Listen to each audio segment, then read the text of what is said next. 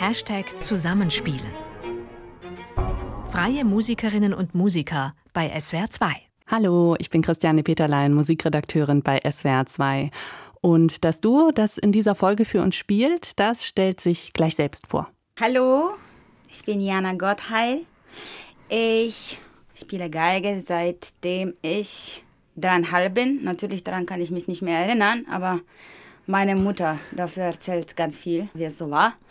Profimusikerin bin ich ganz schnell geworden, musste so werden, auch wegen Mama. Ja, bin ich eigentlich schon dankbar jetzt, aber war sehr früher Start und dann habe ich in verschiedenen Orchestern gespielt und jetzt bin ich selbstständig und ich darf ganz tolle, interessante Projekte haben, unter anderem mit meinem aller, aller Lieblingsfreund und Pianist Kai Schumacher. Ja, hallo, ich bin äh, Kai Schumacher, ich bin Pianist.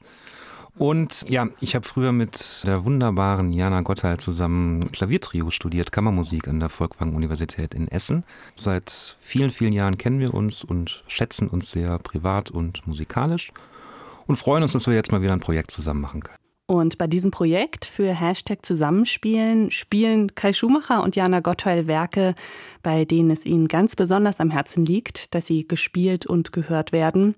Musik von Komponisten, die von den Nationalsozialisten verfolgt wurden.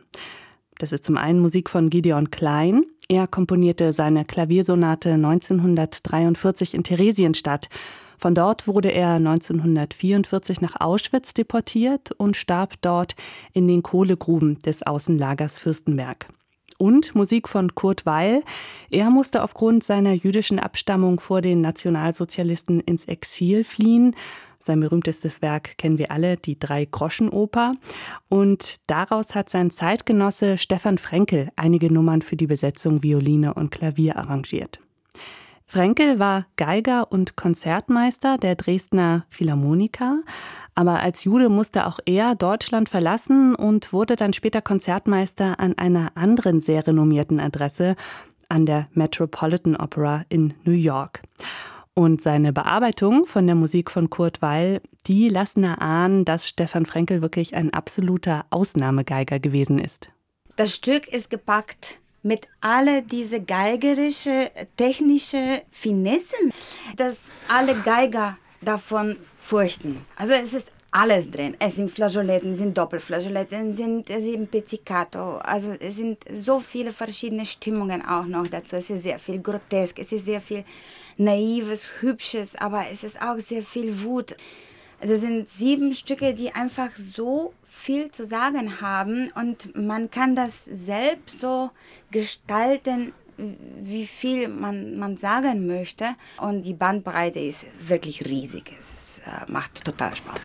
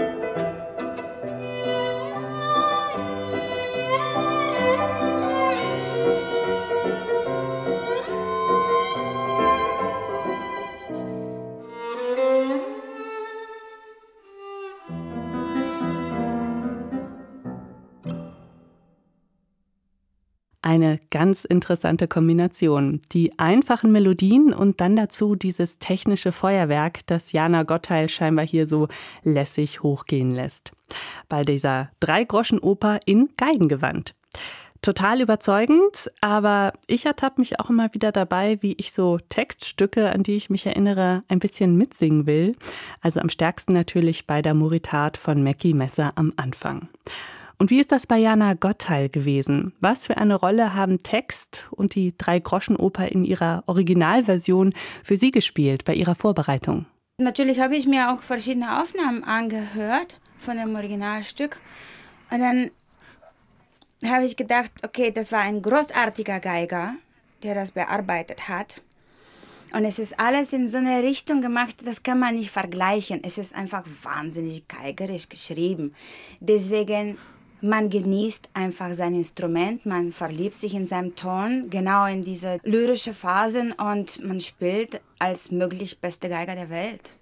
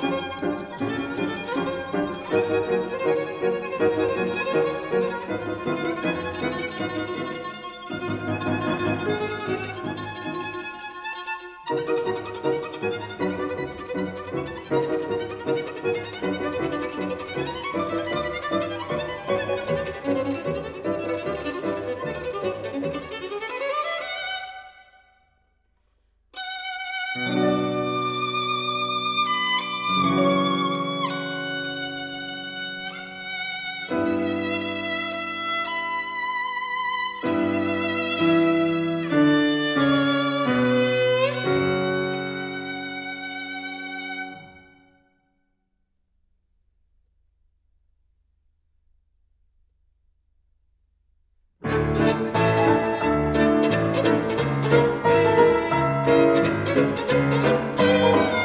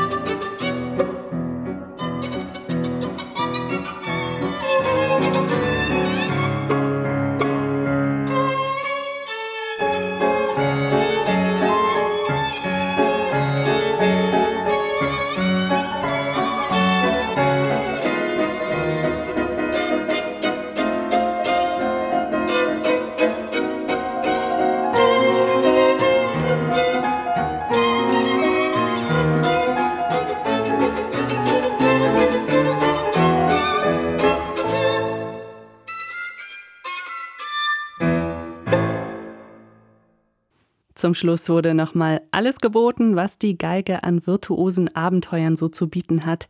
Mehrstimmiges Spiel, Spielen in extremen Lagen und der schnelle Wechsel von Legato und Pizzicato, also von Streichen mit dem Bogen und Zupfen von der Seite. All das von Jana Gottheil hier ganz souverän, ganz cool abgeliefert und dabei immer gesanglich, sodass man trotz der aufregenden Geigenakrobatik den musikalischen Bogen nie aus den Augen verliert. Beim letzten Song, beim Kanonsong, durfte Pianist Kai Schumacher dann ja auch mal ein bisschen lauter in die Tasten greifen. Aber ich sag mal, im Ganzen konnte er sich dann im Vergleich zu Jana Gottheil an der Geige hier bei diesen Weilbearbeitungen doch recht entspannt zurücklehnen. Ja, und damit die Arbeitsteilung beim Duo einigermaßen fair bleibt, ist er dann nochmal an den Start gegangen. Er hat noch ein Werk für Klavier Solo eingespielt, die Sonate von Gideon Klein. Gideon Klein macht 1938 sein Abitur und schließt parallel sein Klavierstudium am Prager Konservatorium mit Auszeichnung ab. Sein Weg als erfolgreicher Pianist scheint da vorgezeichnet. Doch mit dem Einmarsch der Deutschen ändert sich alles. Gideon Klein muss sein Kompositionsstudium abbrechen. Ein Stipendium an der Londoner Royal Academy of Music kann er nicht antreten, weil ihm die Ausreise verweigert wird. Er bekommt Auftrittsverbot und im Dezember 1941 wird er nach Theresienstadt deportiert. Hier muss er im Aufbaukommando arbeiten, er findet aber trotzdem noch die Kraft zu komponieren. Eben unter anderem seine Klaviersonate, mit der wir Kai Schumacher gleich hören. Mein Kollege Jörg Lengersdorf war bei der Aufnahme dabei. Hier ein Ausschnitt aus dem Gespräch, das die beiden in einer Pause geführt haben. Kai, du hast ja ein Klavier-Solo-Stück ausgesucht. Das ist die Klaviersonate von Gideon Klein, 1943 entstanden, vor einem ganz speziellen biografischen Hintergrund. Ich frage mich dann immer, wenn man sich für so ein Stück entscheidet, wenn man sich mit so einem Stück beschäftigt, was steht da eigentlich am Anfang? Der Notentext, den man einfach mal so auf sich wirken lässt, oder schwingt da immer auch der biografische Hintergrund von Gideon Klein mit?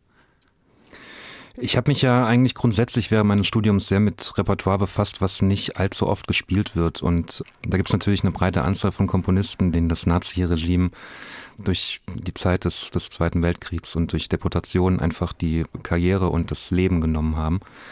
Und ich finde diese Komponisten natürlich auch aus biografischer Sicht wahnsinnig spannend, denn ganz viele von diesen Musikern waren quasi Genies. Die haben ja im Grunde mit Anfang 20 ein qualitatives Övre geschaffen, was viele andere Komponisten in 60 oder 70 Jahren nicht zustande bringen. Und deswegen war Gideon Klein für mich von Anfang an, also nicht nur musikalisch, sondern auch einfach aufgrund dieser ganzen Biografie ähm, sehr interessanter und toller Komponist. Vor welchem biografischen Hintergrund hat Gideon Klein denn die Sonate komponiert? Gideon Klein wurde, ich glaube, 1941 deportiert nach Theresienstadt und das war ja damals quasi so eine Art ähm, Vorzeigelager der Nazis. Da wurde ja, ähm, ja Kultur nach außen hin sehr groß geschrieben und ähm, es gab tatsächlich auch relativ viel Kultur im Lager. Es gab auch viele Komponisten, die dort, die dort waren. Ähm, Viktor Ullmann war zum Beispiel auch da. Und dort hat Gideon Klein, ich glaube, als vorletztes Werk überhaupt diese Klaviersonate geschrieben. Das ist eine dreisätzige Sonate, die relativ kompakt ist, relativ kurz, mich oft auch ein bisschen an, an Shostakovich erinnert. Sie hat so einen, ja, wie soll man das sagen, so einen unterschwelligen Zynismus und auch so eine Wut, aber zwischendurch auch immer so sehr wehmütige, melancholische, ich glaube, ehrlich schöne Momente. Und diese Musik hat mich total gepackt, als ich das zum ersten Mal gehört habe. Gideon Klein hat die Sonate seiner Schwester gewidmet. Die war auch im Lager Theresienstadt interniert. Die hat tatsächlich dann die Shoah überlebt. Gideon Klein ist ja 1945 dann in den Kohlegruben eines Außenlagers ermordet worden von mhm. den Nazis. Es ist ein ungeheuer schwer zu spielendes Stück, ganz kompakt, nur zehn Minuten lang, aber wahrscheinlich voller technischer Finessen. Jedenfalls, wenn man es hört, bekommt man den Eindruck, es sei unglaublich knifflig zu realisieren, oder? Es ist knifflig, weil sich einfach wahnsinnig viele äh, Charaktere und, und Stimmungen auf sehr engem Raum abwechseln. Also man muss auf der einen Seite ja in, in vielen Passagen sehr lyrischen, sehr wehmütigen, fast neoromantischen Ton haben. Dann gibt es aber wieder Passagen, wo es einfach sehr perkussiv, sehr wütend, sehr aggressiv wird. Und ja, diese Stimmungen ändern sich im Grunde permanent und, und ständig. Und da die Balance zu halten, ist tatsächlich eine relativ große technische Herausforderung.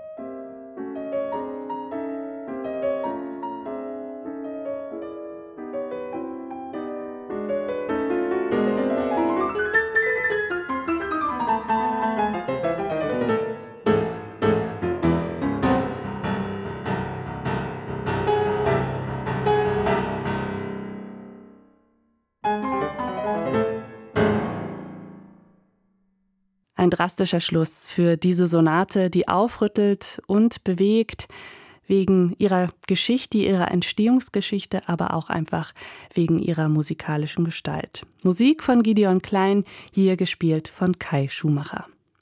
In der nächsten Folge von Hashtag Zusammenspielen spielt dann Oboist Juri Valentin für uns, und zwar französische Musik. Machen Sie es gut bis dahin. Mein Name ist Christiane Peterlein. Tschüss. Ein Podcast von swr2.de